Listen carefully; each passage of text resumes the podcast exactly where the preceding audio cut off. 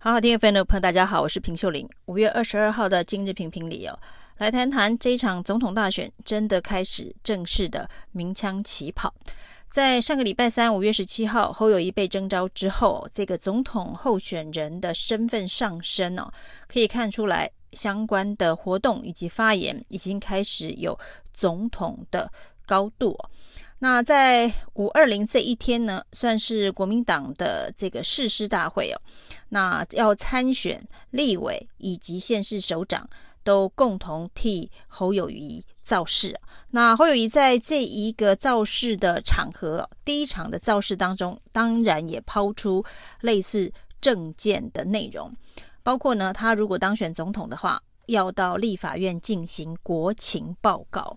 这个议题呢，当然是台湾在进行双手掌之制之后呢，越来越发现哦，总统呢只是有权无责哦。那有权无责的这个角色哦，一直从这个马英九到蔡英文呢，那蔡英文可以说是有权无责的角色扮演的淋漓尽致啊。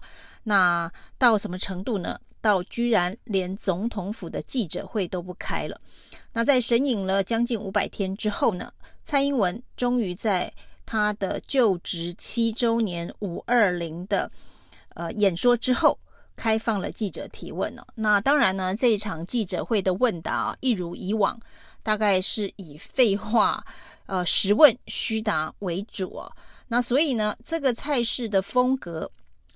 侯友宜用到立法院进行国情报告来这一个回击哦，算是打在点上哦。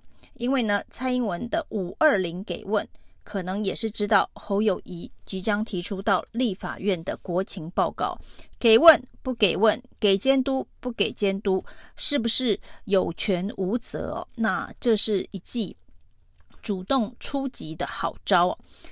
但是呢，在这个国情报告的这一题上面哦，那蔡英文因为过去呃七年曾经立法院也希望在重大议题能够有总统的国情报告，至少总统必须负起施政的相关的责任哦。但蔡英文一直没有同意。那赖清德怎么接这个球呢？赖清德接的球是说到立法院去备询啊，总统到立法院去备询啊，这是违宪的。那当然呢，赖清德。最近在反击侯友谊呢，都是用故意曲解、扭曲的方式来反击哦。侯友谊说是到立法院去进行国情报告，那赖清德就要把它扩张解释是到立法院进行备询。那国情报告是针对重大议题进行政策的报告，那到底有没有同问同答等等？类质询、类备询的状况，过去立法院也曾经讨论过，似乎有空间呢、那但是赖清德用违宪两个字就把这一题给推翻了。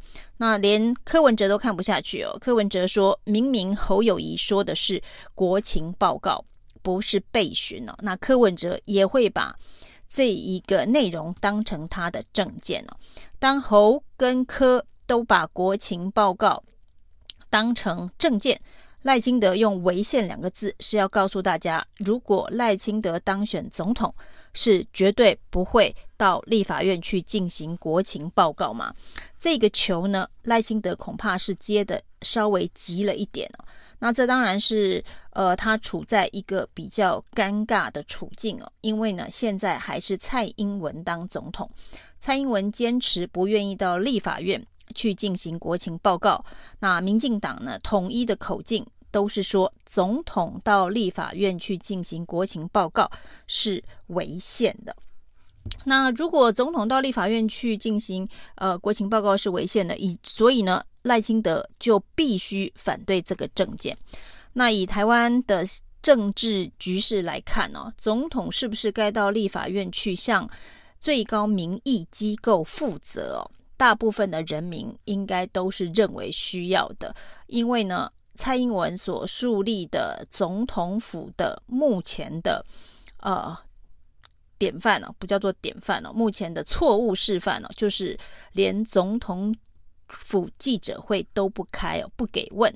那在不给问的状态之下，神隐的总统，那为什么要大家费这么多的力气去攻防争取投票，那实在是非常呃扭曲的一个政治局势。所谓的有权无责，那如果赖清德在这一点上面还要蔡规赖随的话，其实对他来说是相当不利的。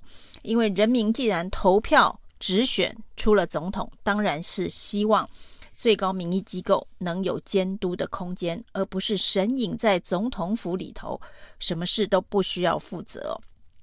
另外，由民进党来说，“违宪”两个字呢，呃，也让大家觉得呃有一点点莫名其妙。因为呢，之前呢最喜欢说民进党违宪的是前总统马英九。那民进党对于所谓的中华民国宪法，那要如何遵守，一向有自己的解释哦，所以很少用宪法来做这个挡箭牌啊。因为对民进党来讲，这部中华民国宪法本身的缺陷非常的多，里头有关于这个国旗、国民、国号以及领土这些事情，是民进党非常想要修宪而没有办法修的相关的条文呢。所以呢。由民进党来说，“违宪”这两个字听起来的确是蛮奇怪的。那在这一场这一个赖侯科正式的总统大选起跑的攻防战里头，我们可以看到侯友宜的起手式还是强调他的“呵呵奏代志”这件事情。要对比的就是民进党哦，没有“呵呵奏代志”哦。那民进党他用的形容词是“公家一本机，做无一汤匙”哦。这个是当年呢王世坚送给柯文哲的话，那现在呢侯友宜拿来送给民进党政府哦。那从蔡英文的执政风格当中哦，这个公家机本机这件事情哦，至少在内政的层面呢，呃，侯友宜讲的似乎呢跟台湾社会的基本的想象是非常的接近的。那不管是居住问题，或者是所谓的缺蛋、缺水、缺电这些议题啊，能源的议题，都是人民心中有的疑问啊。那为什么没有办法呵呵做代志啊？所以呢，侯友谊把整个这个政策的攻防拉回来内政哦，用呵呵做代志来作为呃出发点，那应该算是一个不错的起手式哦。不过呢，在这个政治语言的运用上面呢，侯友谊就这个绊了一跤啊。那这绊了一跤是呢，他在这一个第一场参加的类政论节目当中啊，这个董事长开讲里头，那针对谢龙介没有选上台南市长这件事情呢，他批评了台南人呐，说台南人这个没目睭啊。没福气、没眼光啊，所以谢龙介才会没当选哦。这当然是有一点点得罪台南选民哦。所以赖清德呢，呃，反应也非常的快，立刻要侯友谊向台南人道歉。那速度非常快，赖清德要求侯友谊道歉之后呢，大概半天左右，侯友谊在脸书上面就道歉了，说一时情急，用词不当啊。那跟之前赖清德呢，在用精神分裂谈。国民党的认同的时候一样哦，因为这个精神病这个名词呢，已经改成思觉失调了。赖清德也是在非常短的时间之内，针对他精神分裂的说法进行道歉哦。可以看得出来，不管是侯友谊团队、赖清德团队，在这一次的呃政治攻防危机处理当中的速度都是相当的快哦。跟这个过去哦，很多政治人物一旦犯了错，像这类失言、这个比喻不当的错误哦，通常都希望能够用凹一下就过去的方法，要不就是呃发动自己的这个侧翼以及相关的这一个呃政治传声筒来进行硬凹哦。但是看起来侯友宜跟赖清德都不是呃硬凹的风格，都在相当短的时间之内呢，有错就道歉了。这至少在这一个选举的攻防当中哦，是一个比较呃正面的这个做法。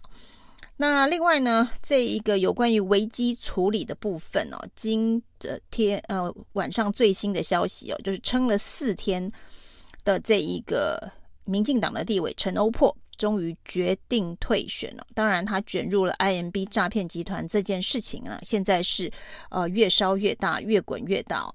甚至呢，很有可能哦，烧到的是，呃，民进党其他的重量级政治人物，不管是这个行政院副院长郑文灿是不是参加了 IMB 的春酒，那甚至还致辞哦。另外，现在甚至传出哦，陈欧珀所组织的立法院交通委员会的宜兰考察团，考察结束之后呢，还到了这个 IMB 诈骗首脑的宜兰豪宅招待所开趴。那这个交通委员会的考察当中哦，这个呃层级最高的官员呢是现任的总统府秘书长，当时的交通部长林佳龙。林佳龙到底有没有去参加这一个曾耀峰的豪宅招待所的立处趴？那这件事情呢，接下来黄国昌手上还掌握了什么样子的一个资料？那显然，对于民进党来讲，是一个非常严重的政治危机哦。所以呢，陈欧珀终于被换欧了，宣布退选了。撑了四天，赖清德终于还是也没办法保护这一个正国会的陈欧珀。那接下来还会不会继续往上烧哦？那民进党恐怕还得进行其他防火墙的设立。那陈欧珀说呢，他这个退选的原因啊，是他要去战清白啊。那他绝对没有跟诈骗集团挂钩。那跟林志坚一样，陈欧珀的战清白，这次呢是他自己一个人战哦，没有民进党站在后面一整排的这个全力的力挺战清白哦。这个部分呢，倒是赖清德比蔡英文高明的地方哦。以上今天的评评理，谢谢收听。